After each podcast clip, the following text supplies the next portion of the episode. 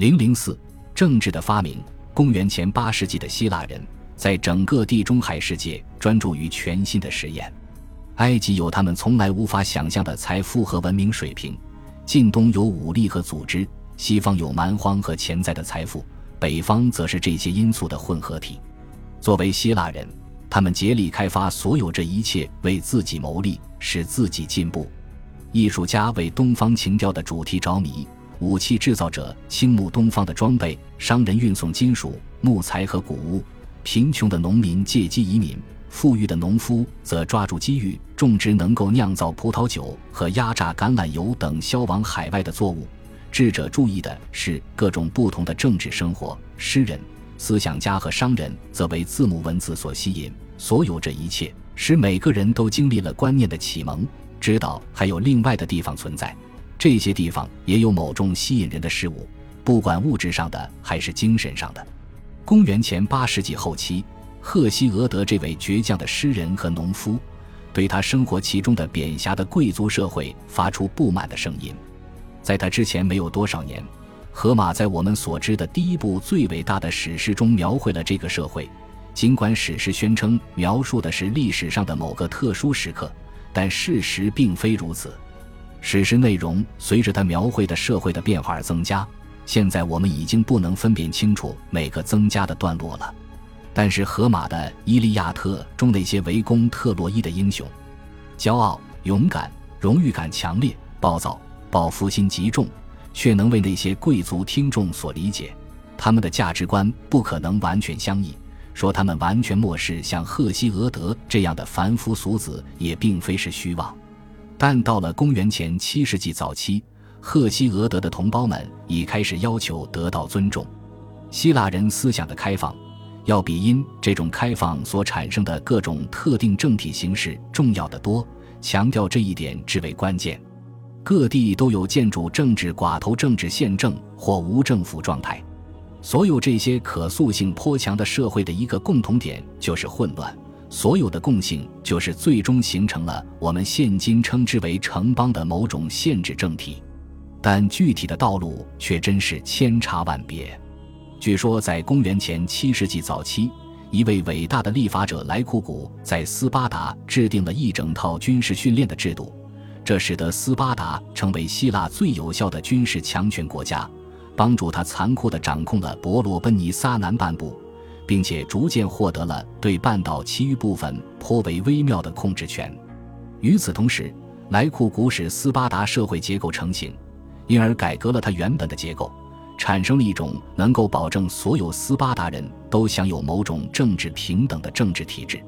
这样的体制，赫西俄德从未想过，其他地方的人也长久以来不曾认识过。斯巴达作为一个征服了辽阔土地、统治着众多依附居民的主人，相对来说，他自己的人口却十分稀少。这种情形颇为罕见，但并非独一无二。他的解决方法是开发大量国家控制的土地，由私人经营，剥削与奴役，当然不是完全奴役这些土地上的人民。同时，国家拥有奴隶，这些被称为黑劳士。而斯巴达公民个人获得一半的产品。随着黑劳士人口的增长以及现实或想象的族群的凝聚，这个群体的不满情绪日益高涨。黑劳士起义的威胁成为解释几个世纪以来斯巴达人诸多行动的关键所在。同时，给予被征服地区一些重要的共同体特殊待遇，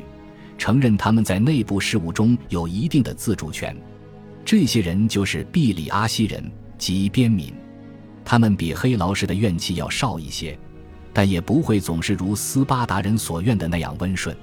在这样的背景下，我们必须看到斯巴达的社会进步和自来库古以来制度的僵化。如果说斯巴达的这种状况颇为少见，那么它的解决方法则使其成为独特的现象。大多数希腊人都保留着国家强制军事训练的痕迹。比如在克里特就能看到许多与斯巴达相似的风俗，但就我们所知，只有在斯巴达，一个孩子在五岁到三十岁之间，甚至更长的时间里，完全被剥夺了家庭生活，白天进行强制的军事训练，夜里则和同伴们在一起。大部分希腊人以贵族的姿态进入古风时代，这种姿态的某些模糊成分在他们身上长期存在。但是在这些国家当中，只有斯巴达如此早的被这种姿态所俘获，只有他才如此看重，以至于很少有机会去改变这种贵族政治的成分和人们对贵族政治的兴趣。斯巴达始终保留着世袭王权的混合因素。并且这种王权仅仅是有名无实的，而这一时期的其他地方已经丧失或者正在丧失王权。更奇特的是，斯巴达有两个国王，从两个贵族家族中选出，不管他们之间是友谊或竞争关系，强调的仅仅是贵族政治的基本原则，只能依靠少数大家族。在政治体制方面，斯巴达同样是独特的，但又是另一种独特的形式。国王是军事统帅，辅以贵族议事会格劳西亚，他们提出大部分政治议题，负责大多数司法判决。不过，也有全体斯巴达公民组成的公民大会。公民大会定期召开，在大部分有关全体公民的事务中拥有最终决定权。按照伟大的莱库古的定义，全体公民是指所有在军训中幸存下来、分配到城邦征服得来的土地。有黑劳士为其劳作并一贯遵守法律的人，他们自称为平等者。通过这种称呼，他们不但消除了对早期地位的不满，不管这种不满曾经如何，而且用极简练的语句证明了“公民”这一词的用法是如此贴切。较任何绝对的标准而言，平等都只是最基本的一种陈述。但平等不是要解决某些人是富裕的，而另外一些人相对贫穷的问题。不是要解决一些人生来就是贵族，而另外一些人是平民的问题；也不是要解决在以军事为基础的社会中不鼓励甚至不能容忍政治上的独立的问题。这种平等所要解决的问题是，通过对最基本原则的强调，斯巴达人开始探索作为一个社会成员的公民的定义，这就是他们自动拥有某些权利，拥有一种共同体的感觉。尽管这种感觉只是对黑劳士共同恐惧的产物，或者是对共同奴役黑劳士从而为自己谋利的产物。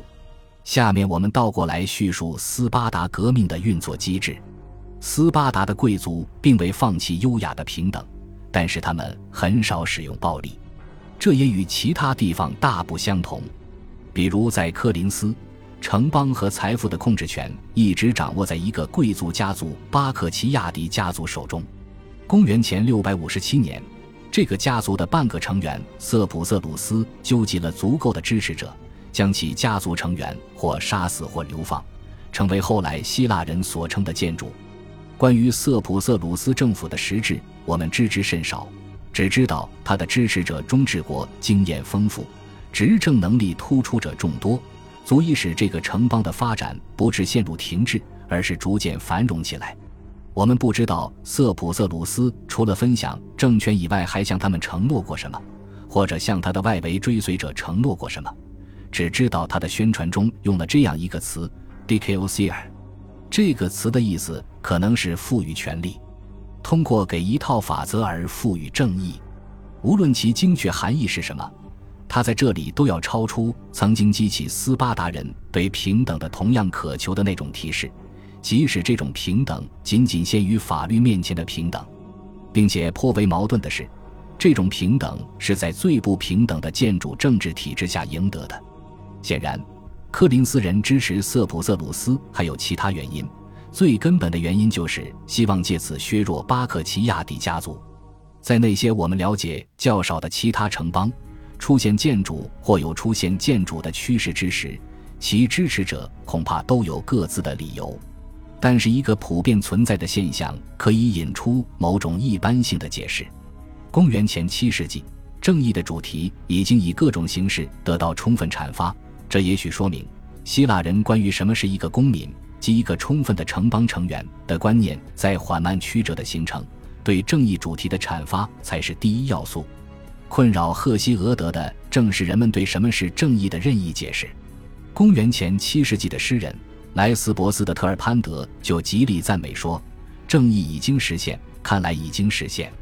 然而，是什么原因致使绝望变成了自信？在贵族政治的范例中撕开了第一道裂缝。人们究竟使用了什么手段，才造成了这一后果？第二个问题的答案一直被认为在于或的确在于军事史上的模糊地带。早期希腊军队的基本单位是贵族及其随从，合成为一个包族，包括其家族成员、附庸的较低等贵族、富裕农民，一直向下延伸到各社会等级。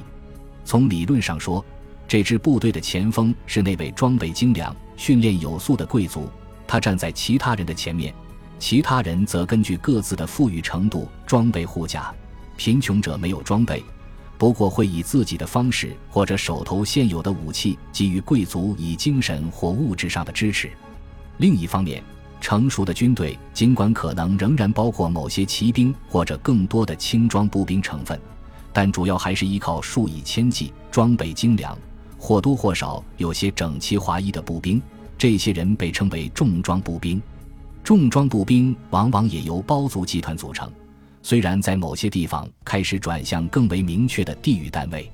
战场上的胜利要求集中全部力量。一条阵线的纵深有八人，每人装备头盔，身披胸甲、镜甲，手持前面加固的圆盾，用于突刺而非投掷的长矛，凭借合作的力量取胜。